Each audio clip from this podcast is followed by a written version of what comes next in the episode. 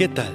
Bienvenidos una vez más al devocional con el pastor Gerson González, donde día a día nos acercamos a las escrituras para conocer y experimentar el poder del Evangelio. Deseamos que seas grandemente bendecido mientras escuchamos la palabra de Dios, porque la palabra de Dios no está presa. Comenzamos. Muy buenos días, el Señor sea contigo en esta mañana y damos gracias a Dios por este nuevo día. ¿Cómo estás? ¿Cómo está tu corazón? ¿Cómo está tu alma? Bueno, son este tipo de preguntas las que no nos hacemos muy seguido, ¿cierto? Pero que la palabra de Dios nos lleva a la autoexaminación es una realidad. Así que antes de seguir hablando de la necesidad que tenemos de estabilidad en nuestros días, permíteme acudir a las palabras de Philip Dodrich, la oración de un criminal condenado. He sido reducido a una horrible condición. He pecado. ¿Y qué puedo decirte, Dios? He sido un tonto por divertirme con pequeños pretextos e imaginar que tendría algún lugar en tu presencia. Ahora estoy en silencio. Mis esperanzas mis esperanzas están muertas. Estoy casi listo para desear que mi alma inmortal también perezca. Soy un criminal en manos de justicia. Estoy desprovisto, despojado de las armas en las que alguna vez confié. Ahora no puedo esperar otra cosa de ti más que la condena. Sé que lo has escrito en tu palabra, que tu intención es amorosa, que quieres advertirnos, no destruirnos. Háblame Dios. Sé que es algo tan terrible caer en manos del Dios vivo, y en cierto sentido ya he caído en tus manos. Entonces, sea cual sea tu sentencia, debo yo mismo condenarme y justificarte. Amén. Bueno, yo creo que las palabras de Dodrich nos recuerda algo muy claro esta mañana. La necesidad que tenemos de reconocer nuestra condición espiritual. Es curioso, pero regularmente cuando un creyente le pregunta a otro creyente cómo se encuentra, eh, eh, eso destapa toda nuestra hipocresía, ¿no? Pareciera ser que siempre tenemos que decir frases como bendecido en victoria, de poder en poder, como la luz de la aurora. Pero nunca somos lo suficientemente humildes para reconocer que algo está sucediendo en nuestra vida, en nuestra intimidad. Así que yo te animo esta mañana que una de las ah, cosas que debemos de cultivar si vamos a ser estables en la vida el día de hoy es sinceridad.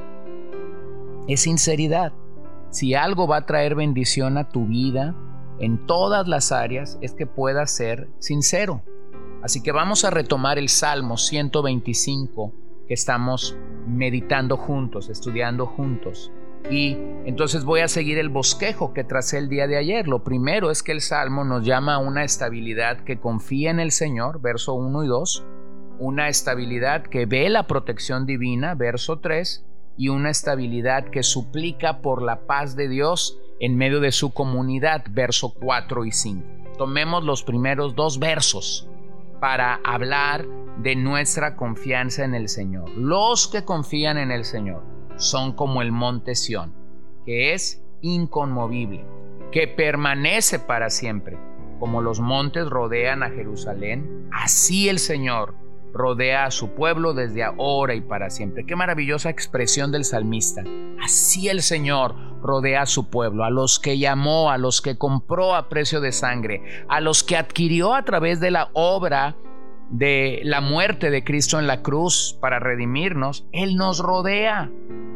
Así que las personas que confían en el Señor gozan de estabilidad y gozan de permanencia no están brincando de un sitio a otro, no están yendo de una situación a otra situación porque hay que mejorar en la vida. No, son personas estables que le han confiado al Señor todo. Le han confiado, su familia, su economía, su salud, su visión, todo lo que somos se lo hemos confiado al Señor. Y aquí es donde entonces Dios nos dice que Él protege a los suyos como si fuera una cordillera de montes, como si fuera una muralla de protección alrededor de nuestras vidas. Mira lo que el profeta Isaías anota en el capítulo 3, versos 10 y 11.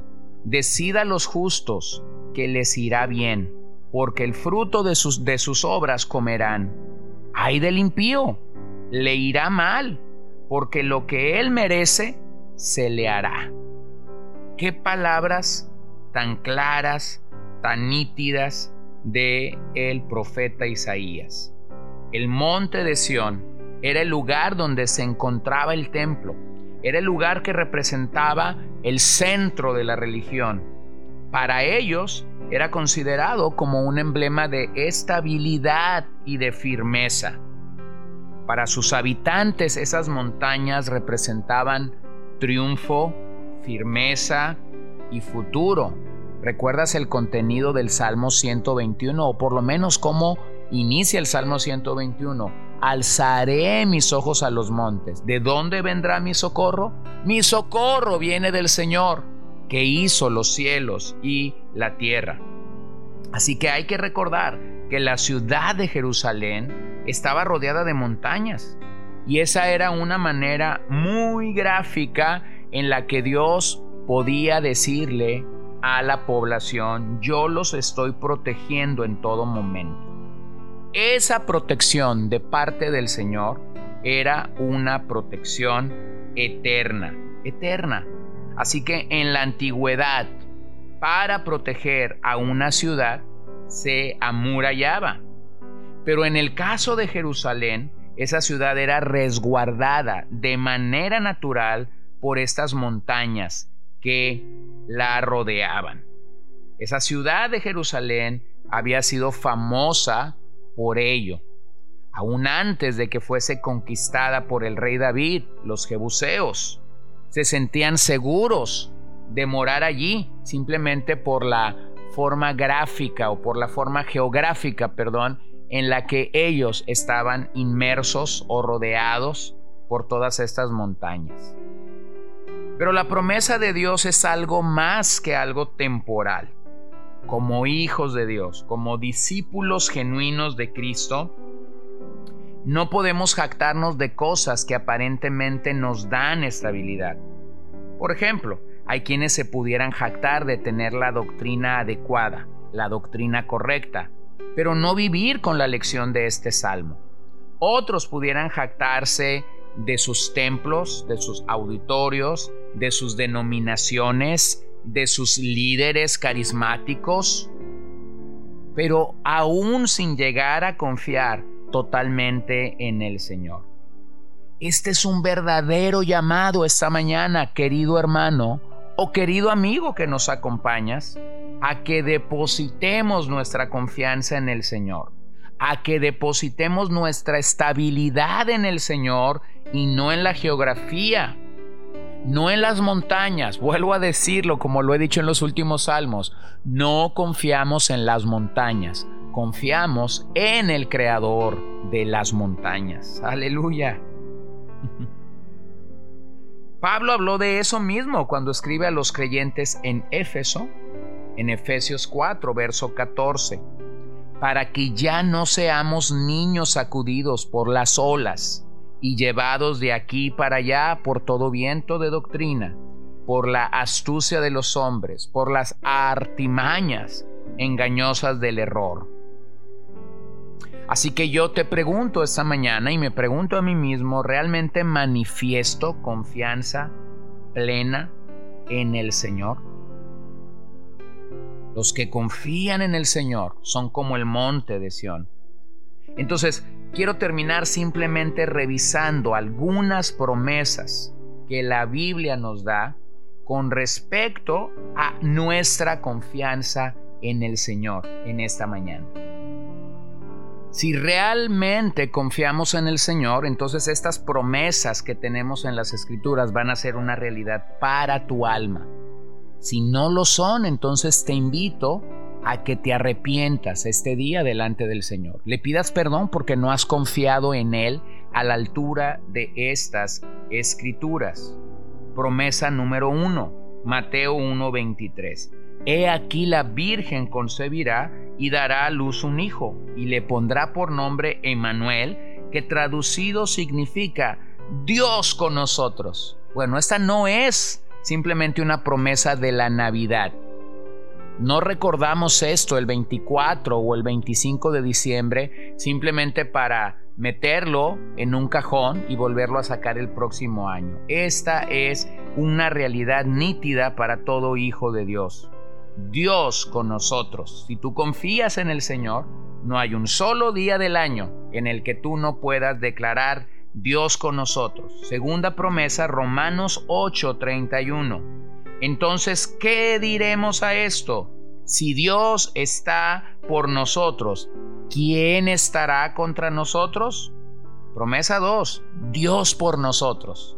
Él está de nuestro lado, o nosotros estamos de su lado, mejor dicho. Él está siempre allí para defender a los suyos. Promesa número 3, primera de Juan 4, 16. Y nosotros hemos llegado a conocer y hemos creído el amor que Dios tiene para nosotros. Dios es amor y el que permanece en amor permanece en Dios y Él permanece en nosotros. Así que es Dios en nosotros, Dios en nosotros. Qué maravilloso, qué maravilloso es confiar en la palabra de Dios. Promesa número 4. Deuteronomio 31. Deuteronomio 31, 8. El Señor irá delante de ti, Él estará contigo, no te dejará ni te desamparará, no temas ni te acobardes. Así que el Dios al que servimos está delante, delante de nosotros, delante de nosotros. Qué hermosas escrituras, ¿cierto? Escrituras en las cuales hacemos bien en confiar. Promesa número 5 de Cantares 2, 3. Como el manzano entre los árboles del bosque, así es mi amado entre los jóvenes. A su sombra placentera me he sentado y su fruto es dulce a mi paladar. Dios eh, por encima de nosotros. Dios por encima de nosotros. Regresamos a Deuteronomio 33, versículo 27, para reconocer allí lo que Moisés está escribiendo al final de su vida. El eterno Dios es tu refugio y debajo están los brazos eternos. Él echó al enemigo delante de ti y dijo, destruye. Así que Dios debajo de nosotros. Y finalmente, como lo hemos leído ya en el Salmo 125.2, promesa 7, Dios alrededor de nosotros. Así que simplemente permíteme recordar y poner todo esto en conjunto. Dios con nosotros, Dios por nosotros, Dios en nosotros, Dios delante de nosotros, Dios encima de nosotros, Dios debajo de nosotros, Dios alrededor de nosotros.